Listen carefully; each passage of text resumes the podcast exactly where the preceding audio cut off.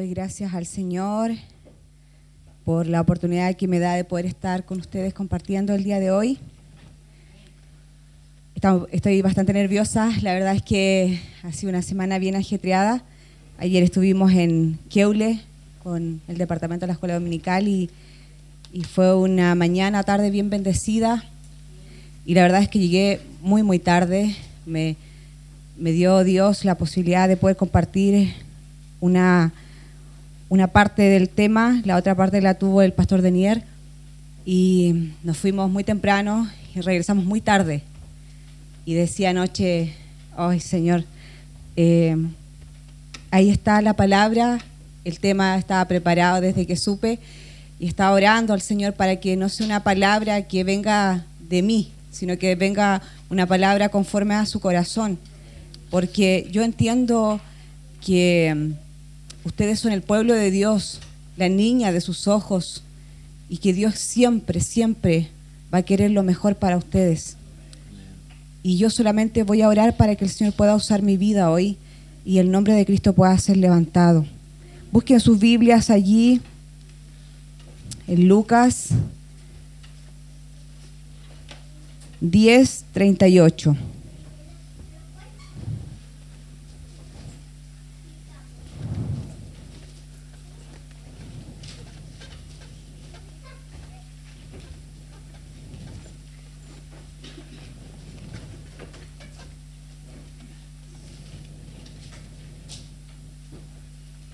Lucas 10, 38.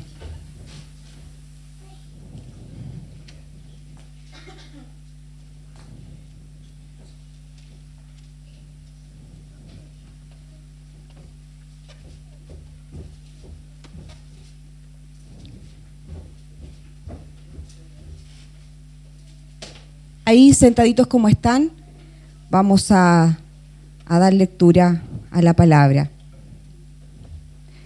Dice así, Jesús visita a María y a Marta, perdón, y a María. Aconteció que yendo de camino entró en una aldea y una mujer llamada Marta le recibió en su casa. Esta tenía una hermana que se llamaba María, la cual, sentándose a los pies de Jesús, oía su palabra. Pero Marta se preocupaba con muchos quehaceres y acercándose dijo, Señor, ¿no te da cuidado que mi hermana me deje servir sola? Dile, pues, que me ayude. Respondiendo Jesús le dijo, Marta, Marta, afanada y turbada estás con muchas cosas, pero solo una cosa es necesaria y María ha escogido la buena parte, la cual no le será quitada. Amén. Padre, en el nombre de Jesús, reconocemos, Señor, que continuamos delante de tu presencia delante, Señor, del gran yo soy, del Todopoderoso, Señor, del que vive y reina para siempre, del que será digno, digno de recibir toda nuestra alabanza, toda nuestra adoración, independiente de las circunstancias que uno pueda estar viviendo. Tú siempre serás digno, Señor, de poder recibir lo mejor de nuestras vidas, lo mejor de nuestro tiempo, lo mejor, Señor, de lo que tú mismo nos has dado a nosotros, Señor, el tiempo. Gracias Señor, yo te pido en esta hora que yo pueda menguar pueda menguar de tal forma, Señor, que tú seas el que pueda hablar a tu iglesia, Padre, yo me declaro completamente dependiente de tu Espíritu Santo en esta mañana, completamente, Señor, dependiente de tu presencia. Pueda ser tú el que pueda fluir a través de mis labios y pueda esta palabra, Señor, traer los cambios necesarios en nuestra vida. Pueda, Señor, esta palabra sacar toda venda religiosa, Señor, de nosotros.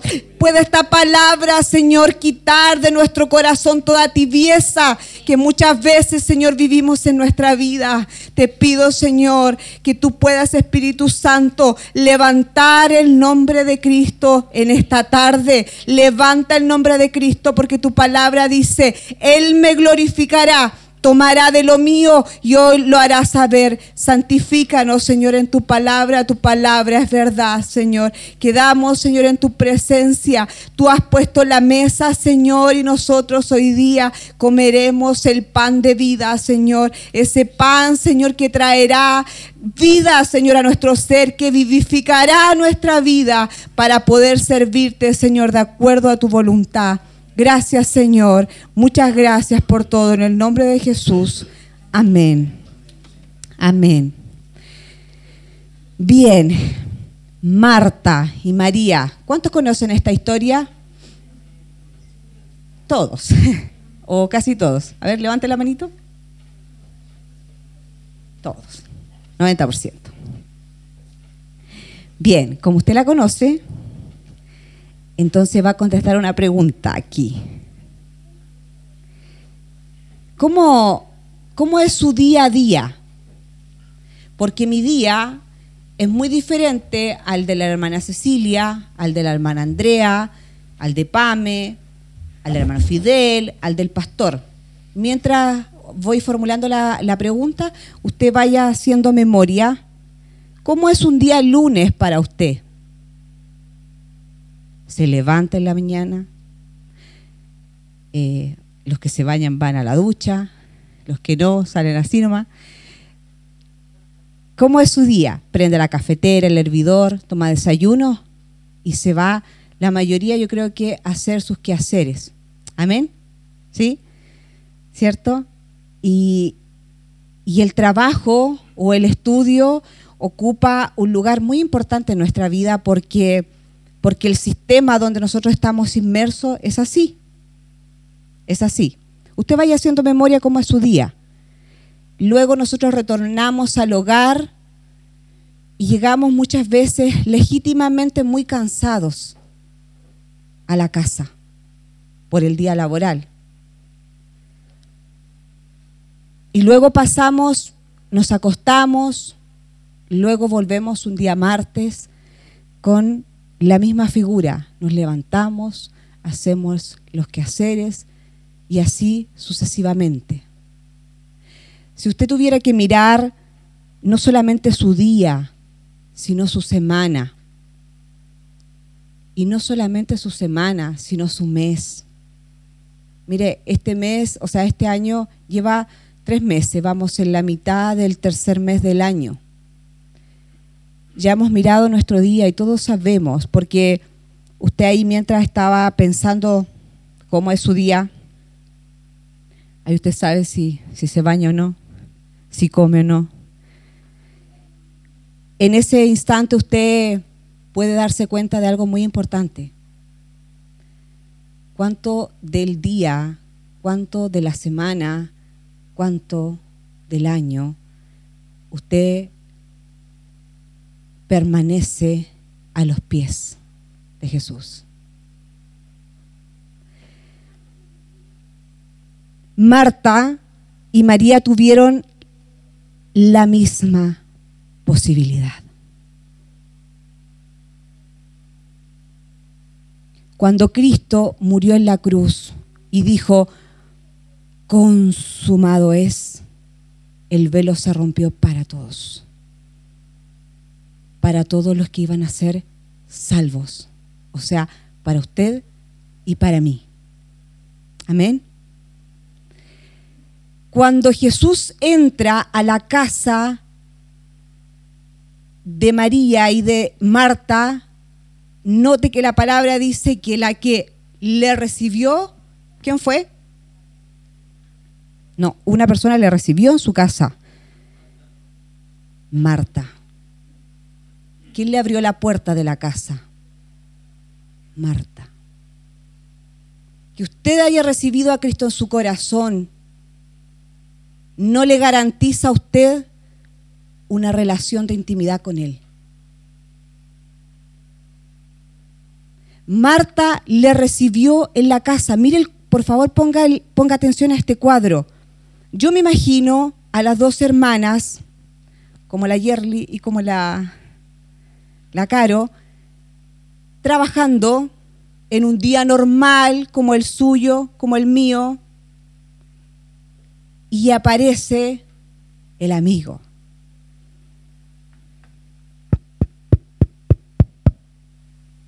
Jesús.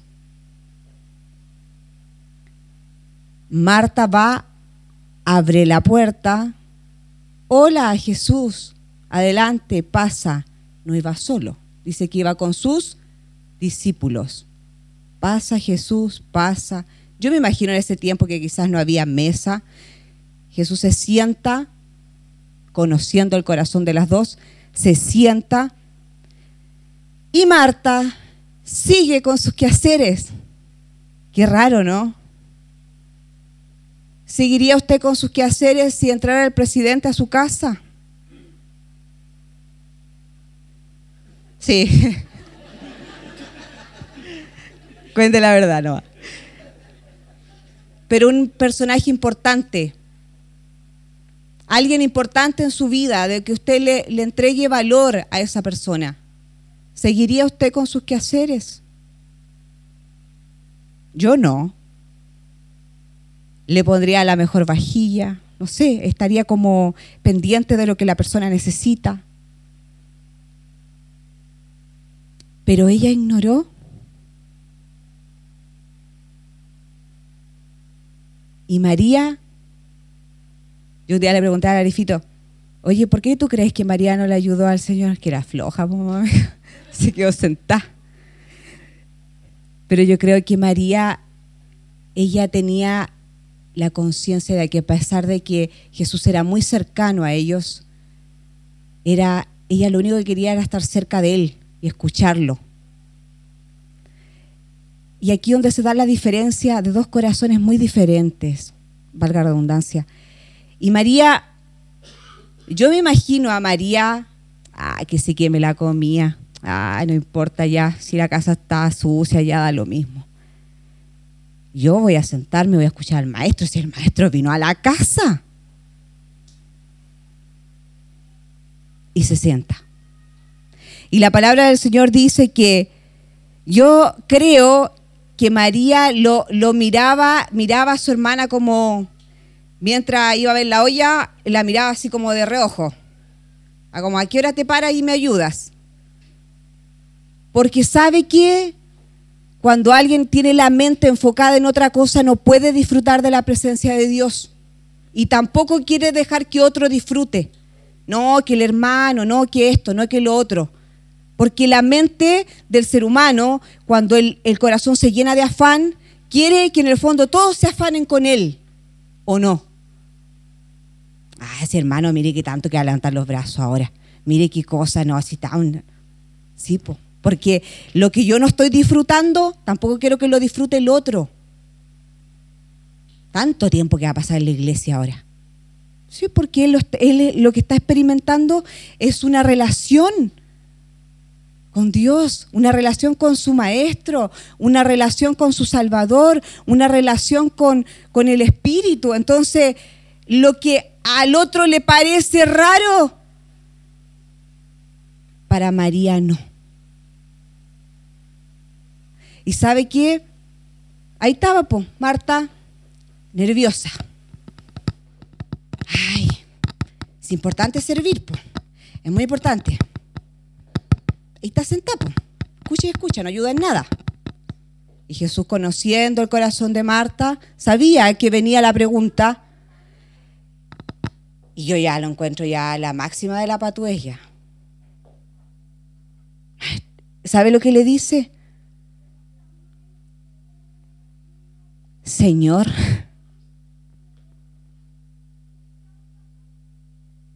Marta le dice, Señor, lo reconoce como Señor, pero estaba en otra. Ella no estaba en ese momento, lo decía como se dice, de labios. Yo me identifico más con Marta, hermano, en muchas cosas de mi vida. Señor, Señor. La palabra dice que no todo aquel que le diga Señor, Señor, va a entrar un día en el reino de los cielos. Y no es porque no lo diga, sino es por lo que vive. Sabe que para alguien, cuando alguien es su Señor, se, se somete bajo ese reinado, bajo ese señorío. Y ella le dice en el capítulo 40, Señor, ¿no te da cuidado que mi hermana me deje servir sola? En el fondo Marta dijo lo que estaba en el corazón nomás. Ella lo reconocía como Señor a pesar de la amistad. Sabía quién estaba en su casa. Pero el afán de servir, de estar preocupada de otras cosas, le hizo perder el enfoque. Cuando Cristo, cuando Jesús vino a la tierra, Jesús vino con el propósito de reconciliar al hombre con el Padre. Ese era el motivo, que la sangre de Cristo sea suficiente para perdonar nuestros pecados.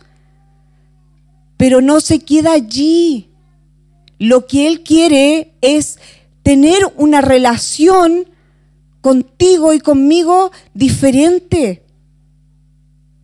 No solamente Jesús es mi Salvador, sino que Él quiere una atención distinta hacia su persona. Mire lo que le dice Jesús a la pregunta, no sé cómo ponerle la pregunta de ella, tengo una palabra, pero mejor no la voy a decir. ¿No te da cuidado que me dejes servir sola? porque obviamente ella no podía entender lo que estaba disfrutando María. Y Jesús le responde, Marta, Marta, afanada y turbada estás con muchas cosas. Ayer escuchaba en la prédica del pastor Edenier que cuando la semilla cae en distintas tierras, eh, tiene, muere de manera distinta. En el camino muere. En los espinos muere. ¿Cuál es la otra pastora? Ayúdeme. La, el pedregal muere. En todas partes muere. Pero es triste saber que cuando creció en los espinos, creció. No es que se murió la semilla, dice que creció. Amén. Los que han escuchado esa parábola, creció.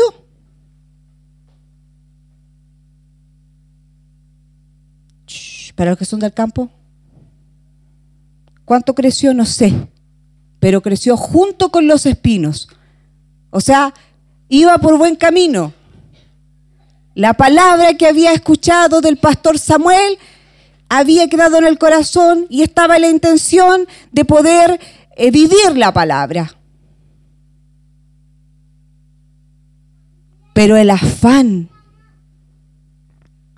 de la vida es lo que mayor atenta contra la palabra de Dios. Porque sabe, es silencioso. Satanás sí atenta, pero la hace corta. De una, la saca, no alcanza a crecer. Pero el, el, los espinos dice que, que sí, que creció entre espinos, pero entre el afán de este mundo, la ahoga y se va a la semilla o la planta ya. Crecen juntas entre los espinos, pero los espinos pueden más y la ahogan. ¿Cuál es tu afán? ¿Cuál es tu afán? ¿Cuál es mi afán? ¿Qué es lo que te roba el tiempo que no puedes estar como María sentada oyendo su palabra? ¿Qué te roba el, ese tiempo con Él? Yo pensaba y decía, si hay un hombre que verdaderamente disfrutó de la presencia del Señor en la Biblia, fue David. David. Para él no había nada más importante que la presencia del Señor. Y como dicen por ahí, jóvenes, rayaba con el tema de la presencia del Señor. Y saben que yo un día decía, voy a leer eh, todo Samuel, primera, segunda Samuel, todo crónica, y voy a, voy a leer porque yo quiero saber por qué Dios a él lo llamó conforme a su corazón. Algo tiene que haber hecho él distinto, tiene que haber tenido algo diferente en su vida para que Dios lo haya llamado así.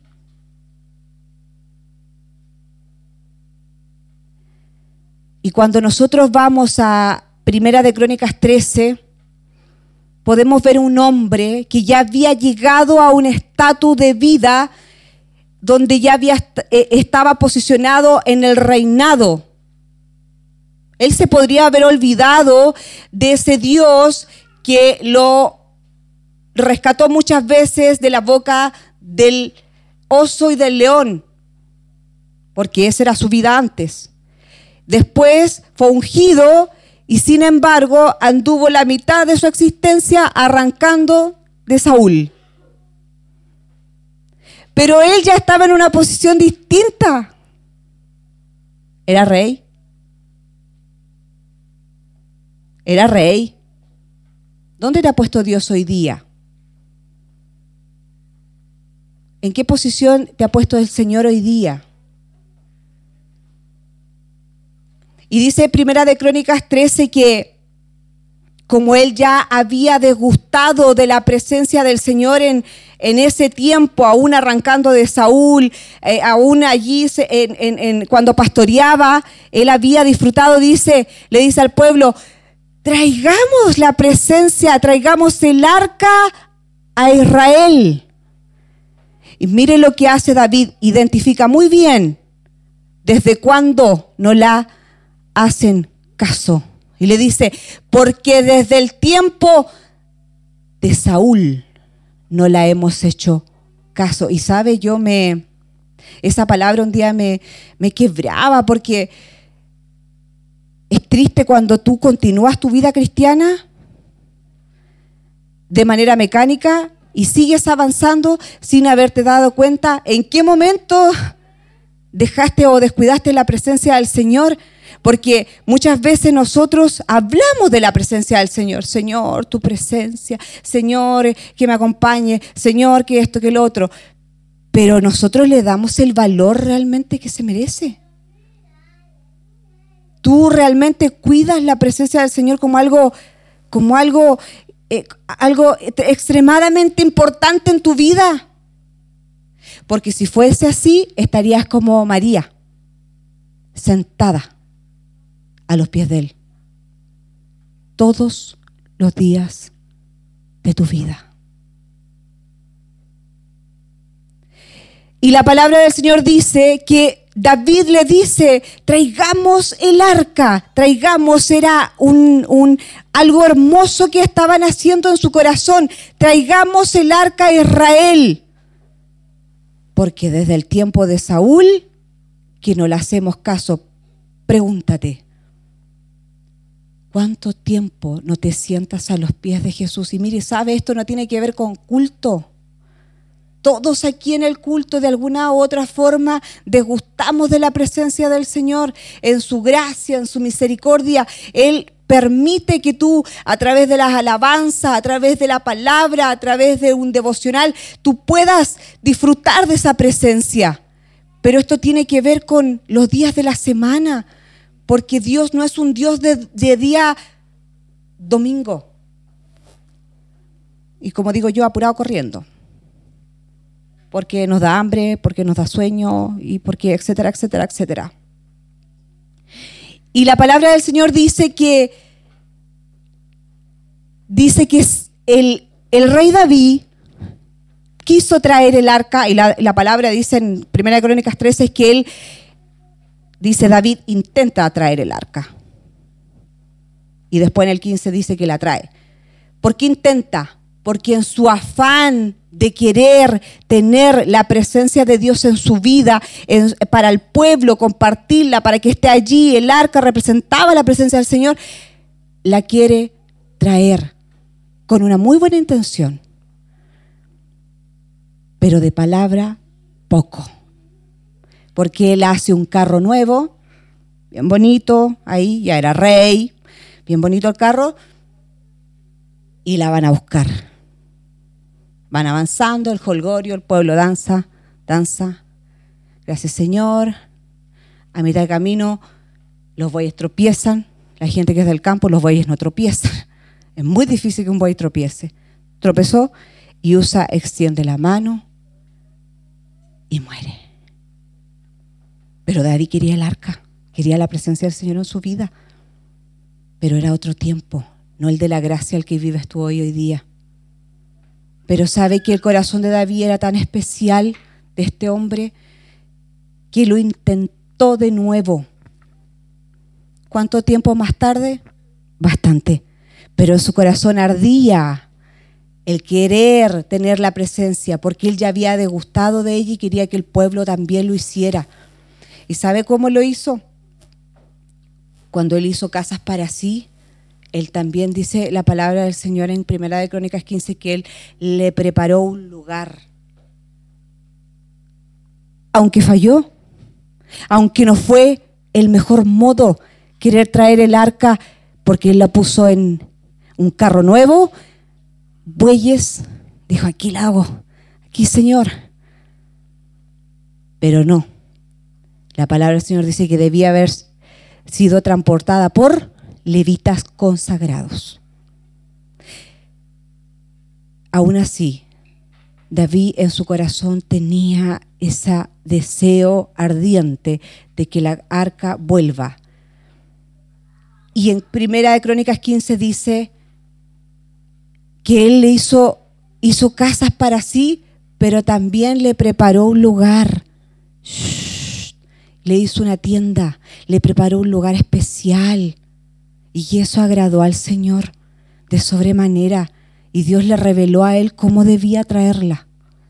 Y dice que el Señor se lo revela a su corazón y dice, la, la, vamos a traer de nuevo, pero esta vez tiene que ser cargada por los levitas, porque así Dios se lo ha pactado.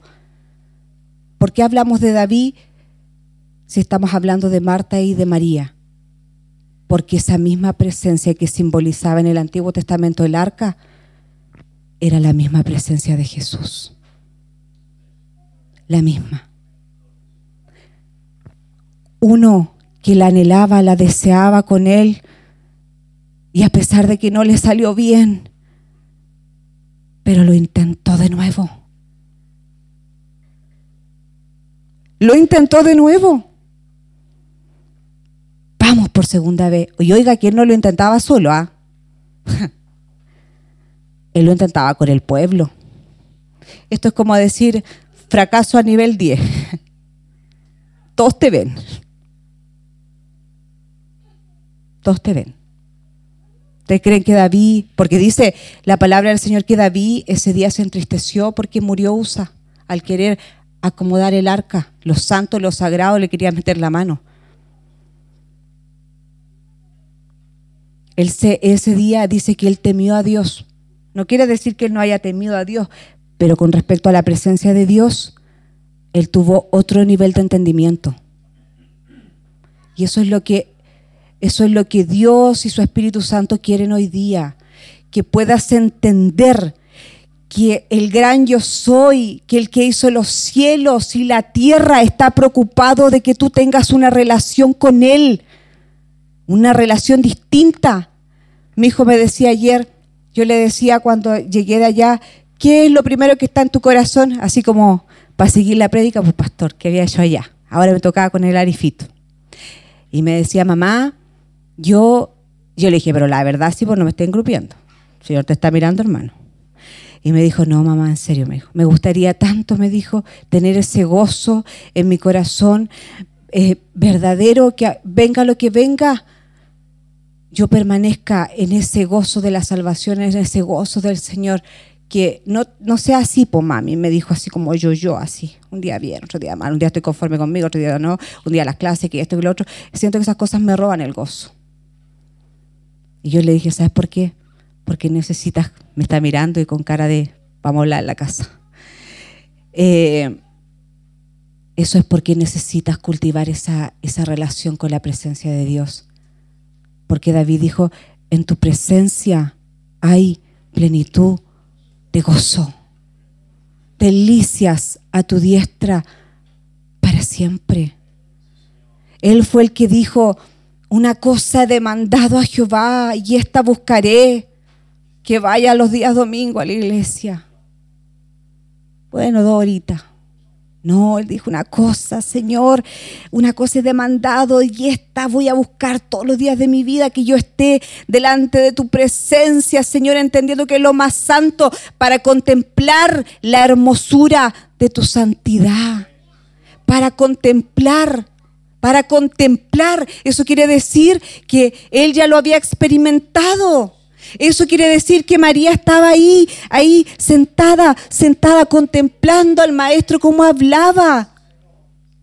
Y eso yo lo puedo vivir, pero si tú no te dispones a vivirlo, no podrás ser, porque esto es personal. No tiene que ver con que el pastor te predique, te predique, te predique y tú quieras. No, esto tiene que ver con una disposición del corazón. Si Dios encuentra que alguien valora su presencia como lo encontró en David, dirá, varón conforme al corazón de Dios eres. Pero es necesario darle ese alto valor. Por eso te preguntaba, ¿cómo es tu día? ¿Terminas tan, tan, tan, tan cansado que no hay tiempo para Él? Ha sido puesto, ha puesto Dios tu vida en lugares tan, tan, tan altos que no hay tiempo para Él. No puede ser que lo que sea una bendición de, de lo que Dios te entrega pase a ser lo que te robe la bendición de estar con Él. Oiga, mire, un día leía por ahí, y digo leía porque no fue revelado a mí. digo leía, alguien que dijo, el que no quiera pasar tiempo con Jesús en la tierra, ¿por qué querría pasar tiempo en la eternidad con Él? Lo leí, pero es cierto. ¿Quién no valora la presencia de Cristo? ¿Quién no valora la presencia del Espíritu Santo? ¿Por qué quisiera estar una eternidad con Él?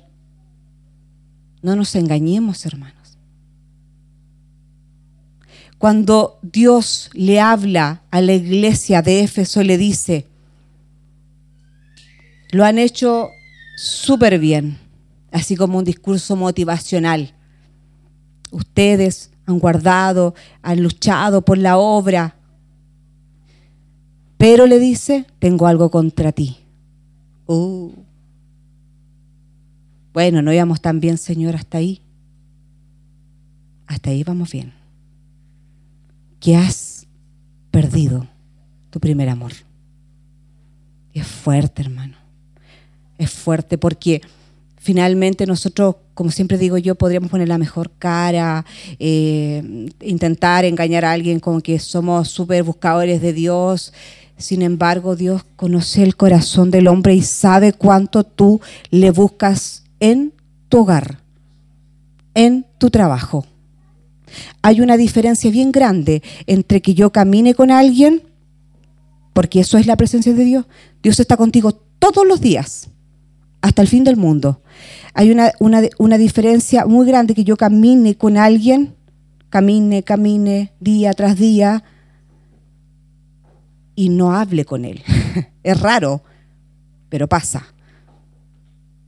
Me levanto, él está, pero yo no le hablo y está, pero yo no lo tomo en cuenta, está, pero no es digno de mi tiempo, está, está.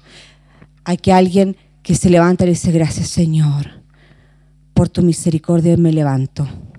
Después le dice en el trabajo, hoy no he tenido el mejor de los días, pero tú sigues siendo digno de adoración. Gracias por estar conmigo. Gracias Señor por el pan que pones en la mesa.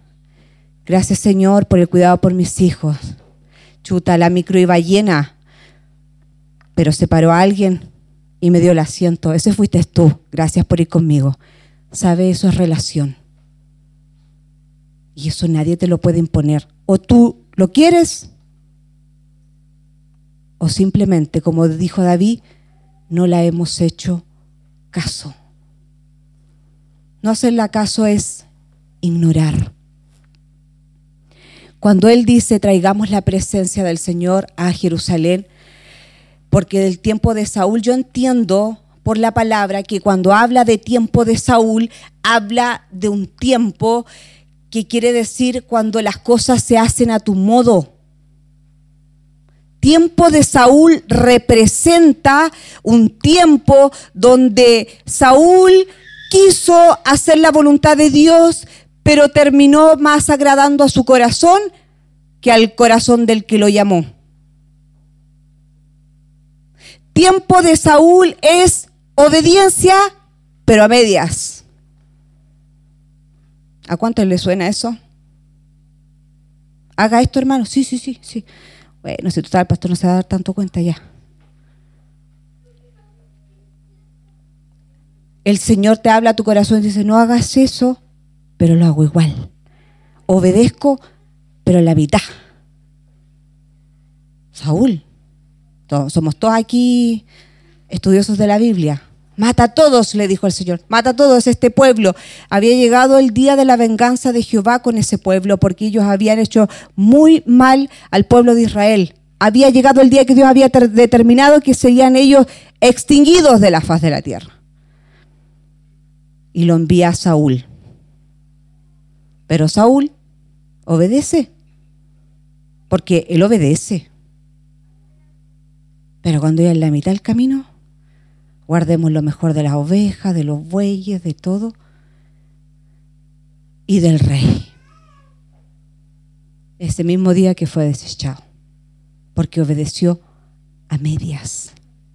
Y él siempre tuvo un corazón de querer agradar al pueblo no, yo, yo empecé a hacer holocausto porque la gente desertaba.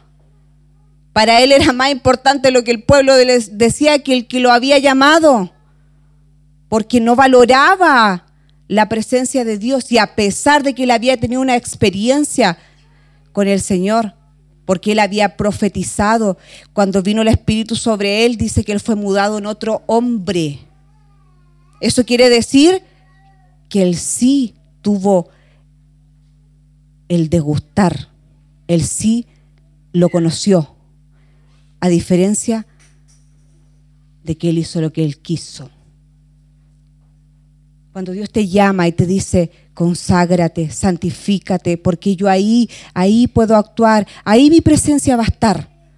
Porque Dios es santo, por hermano, no va a querer que, que Él venga a manifestar su presencia donde no hay santidad. Él es santo. Tres veces santo. Un corazón, Marta. Un corazón, Saúl. Un corazón, María. Un corazón, David. ¿Con cuál de ellos te identificas hoy día? Siervo, David, ayúdame. Vamos a, a terminar. ¿Qué, podría decir Jesús hoy día? Denier, Denier, perdón pastor, tan afanado estás. Arif, Arif, tan afanado estás que no logras disfrutar de mi presencia. Oiga, eh, no, no fue gratis que hoy día el Señor esté en medio de usted. Hay un precio alto que se pagó. La cruz del Calvario no es un sacrificio, fue el sacrificio. Él es tan digno de tu tiempo, de tu tiempo, de tu consagración, de tu, de, tu búsqueda, de querer eh, compartir con Él, de no dejarlo de lado. Dice, no los hemos hecho caso, eso, eso habla de ignorar. ¿Hasta cuándo vamos a ignorar al Señor? ¿Hasta cuándo Él no entra en nuestra ecuación del día, de la semana, del mes? ¿Hasta cuándo? Pero solo una cosa le dijo a Marta. Pero solo una cosa es necesaria. ¿Trabajar es necesario? Sí. Es nuestro sustento. Pero es más necesario estar a los pies de Él. Una cosa es necesaria. ¿Qué es lo necesario para ti hoy día? Iglesia de Pedro de Valdivia, ¿qué es lo necesario en tu vida para que estés tan, tan, tan, tan afanado que no seas capaz de darle un minuto de tu tiempo al Señor en el día a día. estoy tan cansado, Señor, pero un minutito, dice el Señor, si yo te he estado esperando todo el día. Un minuto. Tanto, tanto es importante para ti estar frente al televisor que no hay tiempo para Jesús en ese momento tanto, tanto tiempo ocupa a lo mejor una película de Netflix que tú no tienes tiempo para Él. Tan importante es el trabajo.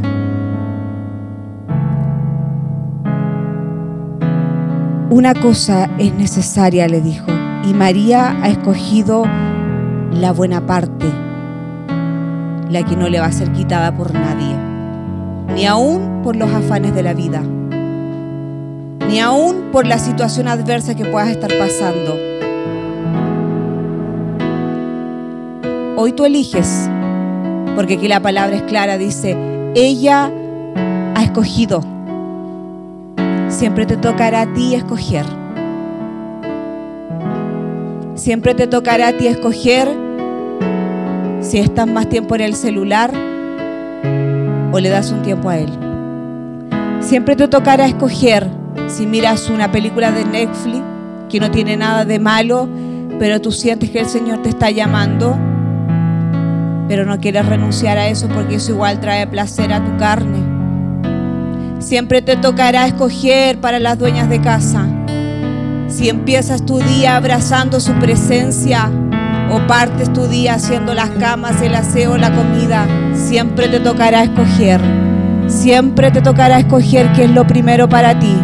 Siempre te tocará escoger entre algo que te, produzca placer a tu carne o algo que edifique tu espíritu. Siempre te tocará escoger si estás cansado y le buscas o estás cansado y duermes. Porque es necesario descansar, sí que lo es. Pero es necesario, necesario, necesario, dijo Jesús, que ella esté aquí a mis pies. Este pueblo no conoció la visitación de Jehová. Dice un libro por ahí. No la conoció. Y cuando habla acá dice, Jesús visita a Marta y a María. Hoy Dios te está visitando y te está hablando y te está diciendo, yo quiero caminar contigo cuando vayas en la micro. Yo quiero estar contigo cuando llegues a tu hogar, a lo mejor frustrado porque el día no salió como tú querías. Yo quiero estar ahí. Yo quiero que tú le des más valor a mi presencia que cualquier cosa que pueda haber en tu vida. Porque su presencia es eterna. Su presencia es la que nos, nos hace a nosotros vivir en una dimensión distinta. Como decía Arifito, yo quiero vivir ese gozo permanente. No será posible, hijo, si no desarrollas esa presencia, esa comunión con la presencia de Dios. Y así, mis hermanos, para todos ustedes no será posible si no le entregas ese valor alto como se lo entregó David. Y aunque las cosas no salgan como tú quieres, pero vuelve a intentarlo, Señor, enséñame. Enséñame a valorar tu presencia más que cualquier cosa en esta vida. Enséñame, Señor, a darle ese valor. Enséñame, Señor, enséñame a través de tu Espíritu Santo qué es la presencia de Dios en nuestros corazones para darle el valor correspondiente. Inclina tu rostro ahí como estás. Ora al Señor. Habla con Él. Habla con Él. Dile, Señor, gracias por tu palabra, Padre. Señor, no me quiero afanar en este mundo. Este mundo y todo lo que está en él es pasajero. Lo único eterno, Señor, será tu presencia. Lo único eterno es tu palabra, Señor. Que pueda darle tiempo, Señor, a tu persona cada día. Cámbiame, Señor. Múdame en otro hombre.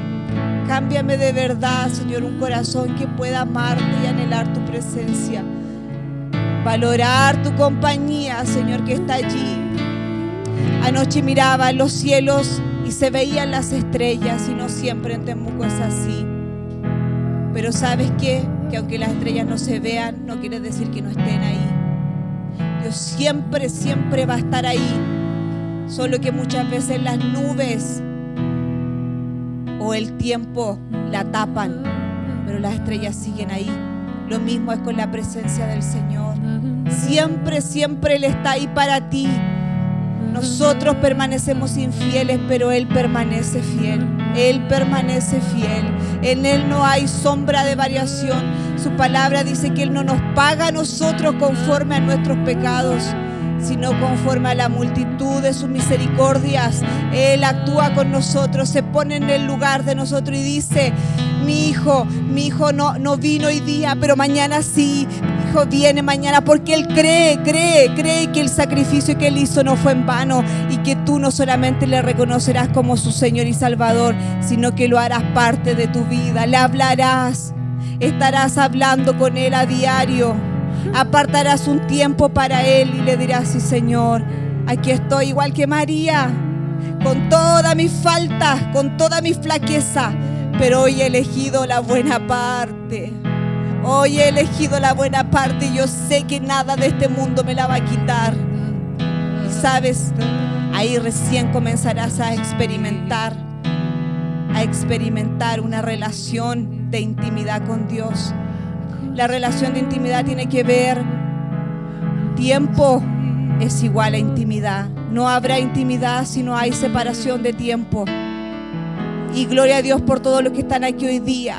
Pero el Señor mañana comenzará a demandar de ti ese tiempo, ese tiempo necesario para pasarlo con Él. Gracias Señor. Gracias Padre. Vamos a cantar una canción y yo quiero que después de haber meditado en esta palabra y según el compromiso que hayas hecho con el Señor, cántala de forma distinta, Señor. Dile, no hay lugar más alto, no hay lugar más precioso que estar a tus pies, Señor. Gracias, Señor, por tu palabra durante esta mañana, tarde ya. Gracias, Jesús, por tu presencia en este lugar tan dulce, Señor tan amorosa, Señor, tan tierna, como tú, Señor, nos hablas cada día, como tú, Señor, nos llevas, nos conduces a poder tener una relación contigo, a poder, Señor, cada día de nuestra vida, Señor, decirte que te amamos, destinar un tiempo para hablar contigo. Gracias. Gracias Espíritu Santo por lo que estás haciendo en el corazón de mis hermanos. Gracias por todos esos corazones que han dicho, Señor, quiero valorar tu presencia de una manera diferente. Señor, enséñame, enséñame cada día, Señor, para ponerla en alto valor que será la compañía más importante que podremos tener mientras vivamos en esta tierra, Señor. Tu presencia, Señor, tu presencia, tu presencia. Gracias, Padre. Confiamos que la palabra, Señor, que ha sido declarada no vuelve vacía, Señor, sino que durante esta semana tú seguirás haciendo la obra. Seguirás, Señor, haciendo la obra en nuestros corazones para que nos parezcamos más a Cristo, para que nos parezcamos más a Jesús cada día. Gracias Señor, gracias por todo. Entregamos Señor este tiempo a ti. Gracias Padre, en el nombre de Jesús. Amén.